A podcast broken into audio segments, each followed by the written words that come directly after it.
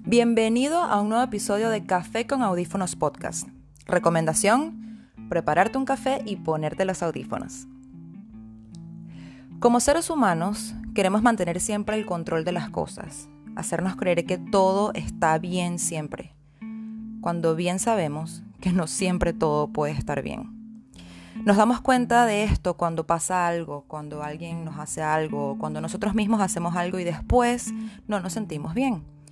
Yo diría que cuando esto pasa, cuando no nos sentimos bien después de una situación, de un periodo de algo, de una salida, de una conversación, cualquier situación sirve de ejemplo. Yo diría que no nos sentimos bien cuando nos damos cuenta que dejamos de ser nosotros mismos. Cuando nos damos cuenta que el verdadero yo no era quien estaba actuando. Se siente mal porque sientes como si te fallado y no hay nada peor que sentir que nos fallamos a nosotros mismos. Pero te voy a decir algo. No te fallaste. Te diste un regalo.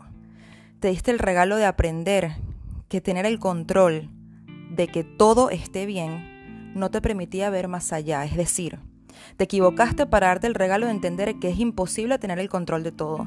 Tienes que equivocarte para llamar al cambio, para abrir los ojos de cierta forma y volver a empezar, porque siempre podemos volver a empezar. Acuérdate de que eso de querer vibrar siempre alto te hace negar lo que tienes que atravesar en el momento. Es negar la sombra. La sombra es algo que todos tenemos. Y cuando trabajamos con la sombra es cuando realmente aprendemos y avanzamos.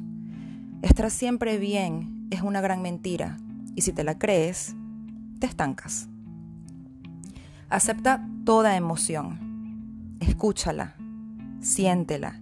Ahí es donde está la respuesta de ¿Qué tengo que hacer ahora? ¿Qué cambio debo realizar para pasar al próximo nivel? Recuerda que la oscuridad siempre nos da respuestas y que en el proceso empezamos a vibrar alto, pero vibrar alto de verdad. No es un falso positivo, no es un engaño, no es control. Y es trabajar con el verdadero yo. Nunca, nunca sientas miedo o vergüenza a equivocarte el maestro es maestro porque sabe que primero fue estudiante y porque sabe que siempre seguirá siendo estudiante. Que estén bien.